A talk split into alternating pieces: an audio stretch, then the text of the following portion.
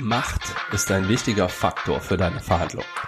In dieser Episode werde ich aufzeigen, wie Macht wahrgenommen wird, wer die Macht in einer Verhandlung besitzt und wie du Macht aufbauen kannst.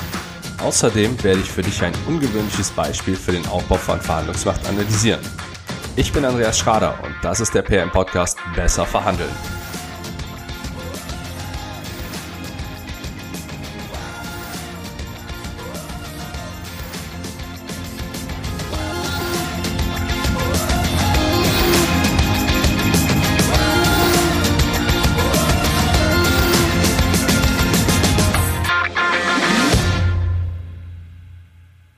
Heute ist meine Stimme etwas rauer als sonst. Nein, ich probiere nicht gerade einen neuen Filter oder sonstige Spielereien für den Podcast aus. Ich habe mir nur eine leichte Grippe eingefangen. Das ist auch der Grund, weshalb ich mit einem Tag Verspätung hier zu hören bin.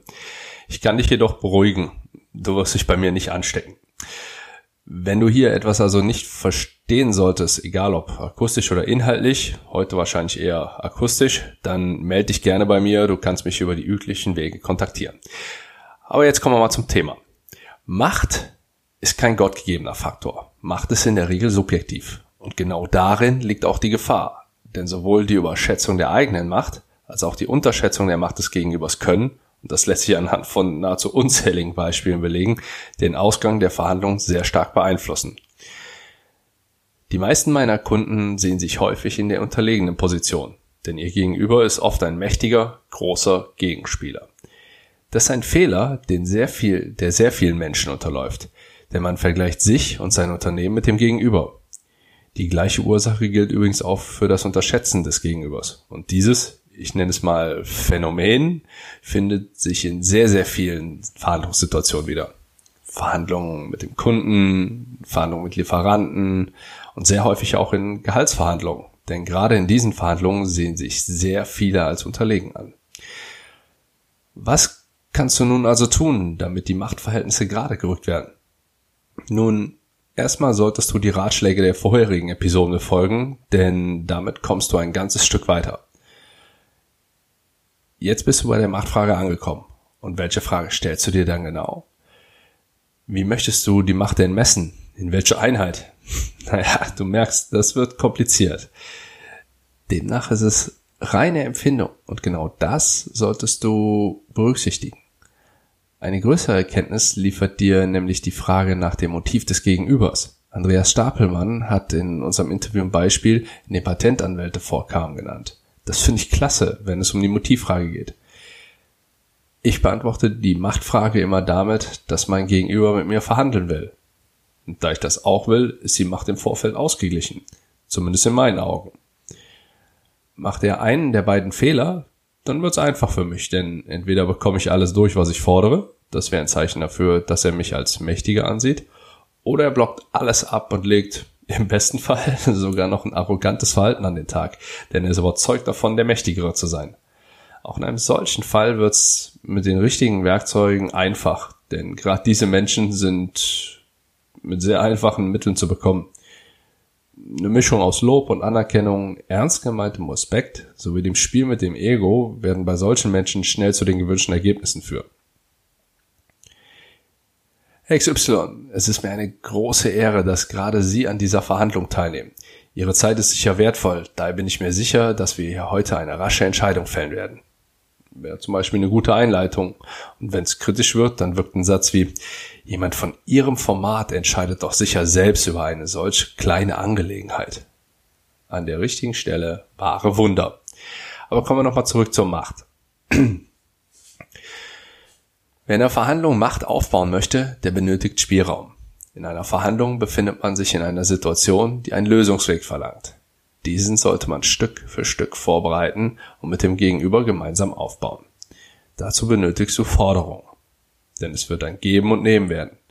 Es gilt dann, wer viel gibt, der kann auch viel nehmen.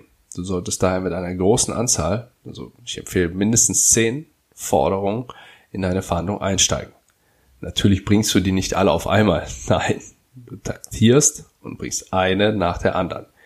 Wichtig ist hierbei auch noch zu erwähnen, dass nicht alle Forderungen den gleichen Wert, weder für dich noch für dein Gegenüber haben. Und lass mich an dieser Stelle ein kurzes kleines Beispiel bringen. In diesem Sommer wechselte unter anderem der Fußballer Juan Bernard, ich hoffe, ich habe es jetzt richtig ausgesprochen, vom FC Bayern München zu Paris Saint-Germain. Die Öffentlichkeit wird logischerweise nicht in alle Einzelheiten der Verhandlung eingeweiht, jedoch ist das, was ich dem Kicker über die Verhandlungen entnehme, sehr spannend. Im Artikel Höhns rät PSG zu neuem Sportdirektor wird unter anderem davon berichtet, dass a. Interesse an Renato Sanchez um dessen Ablösesumme einen Tag gefalscht wurde, bestand und b. man sich auch im Fall Jerome Boateng nicht einigen konnte und man auf Seiten der Münchner eine solch komische Verhandlungstaktik nicht gewohnt sei.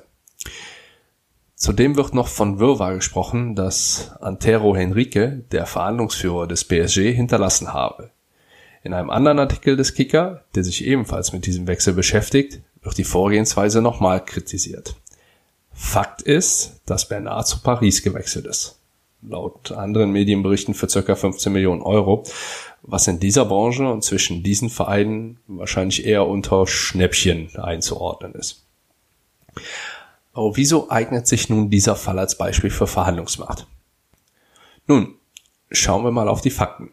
Dem FC Bayern geht es, soweit ich das als Außenstehender beurteilen kann, wirtschaftlich gut bis sehr gut – und ist nicht unbedingt auf das Geld angewiesen, man hat allerdings auch nichts zu verschenken. Paris Saint-Germain hat aus der Ferne betrachtet ebenso keine finanziellen Sorgen, mit Ausnahme vielleicht der Financial Fair Play Regelung, die entsprechende Einschränkungen mit sich zieht. Es besteht also keine Abhängigkeit voneinander oder, oder ein unausgeglichenes Machtverhältnis. Ich unterstelle Antero Enrique nun, dass er nichts anderes gemacht hat, als sogenannte Verhandlungsmasse aufzubauen. Er fordert zuerst Boateng, wohlwissend, dass die Bayern ihn nicht abgeben möchten. Und die Bayern gingen auch mit sehr viel Druck in diese Verhandlungen und forderten 10 Millionen mehr als das ursprüngliche Gebot von Boateng. Das erkennt man an der Aussage von Uli Hoeneß mit, wir haben die Ablöseforderung in dieser Höhe gestellt, weil wir Jerome nicht abgeben wollten. Diese Verhandlung war festgefahren. Ähnlich verhielt es sich bei Renato Sanchez. Hier wurde ein Tag lang verhandelt und es kam jedoch zu keiner Einigung. Bei Bernard wurde man sich einig. Der Sportdirektor des FCB, Hassan Salihamidzic, beschrieb diese Verhandlung mit Wir haben uns mit PSG in sehr guten Gesprächen geeinigt. Das mag in der ersten Betrachtung zwar nach einer Floskel klingen, was es mit Sicherheit auch ist, widerspricht allerdings den vorherigen Aussagen, die in den beiden anderen Fällen getätigt wurden. Die Betrachtung dieses Falles, das Resultat und die Reaktionen bieten sehr viel Interpretationsspielraum den ich in diesem Fall gerne nutze. In meinen Augen waren Renato Sanchez und Jerome Boateng nice to have oder gar Dummy-Forderungen.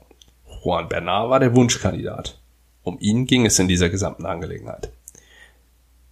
Denn genau so funktioniert das Spiel mit den Forderungen. Ich fordere A, bekomme es erstmal nicht, dann fordere ich B, bekomme es ebenfalls nicht direkt, dann fordere ich C und kann durch geschickte Rhetorik, zum Beispiel durch wir wollten uns auf Option A einigen, was Sie so nicht wünschen. Dann haben wir Option B ins Auge gefasst, was bei Ihnen scheinbar auch Bedenken auslöst. Nun, ich möchte Ihnen glauben, dass Sie ebenso wie wir an einer gemeinsamen Lösung für unser Anliegen interessiert sind. Daher könnte ich mir vorstellen, Option C als diese Lösung anzusehen. Meine Erfahrung hat mir gezeigt, dass diese Art des Forderns sehr erfolgsversprechend ist. Neben vielen Forderungen solltest du diese allerdings auch priorisieren.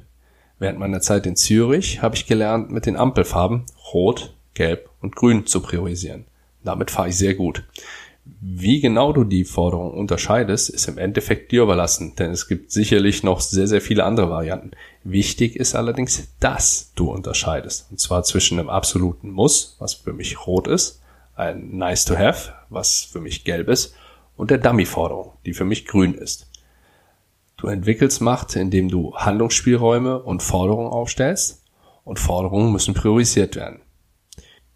Nun weißt du, was du tun musst, um Macht in einer Verhandlung aufzubauen und wie du mit vermeintlich mächtigen Gegenübern umgehen kannst. Lass mich nochmal schnell zusammenfassen, was wir jetzt heute besprochen haben. Die Macht in einer Verhandlung ist nicht vorher verteilt. Macht wird unterschiedlich wahrgenommen und schätzt du die Macht falsch ein, kann das fatale Folgen haben. Du entwickelst Macht, indem du Handlungsspielräume schaffst und Forderungen aufstellst. Diese Forderungen müssen priorisiert werden.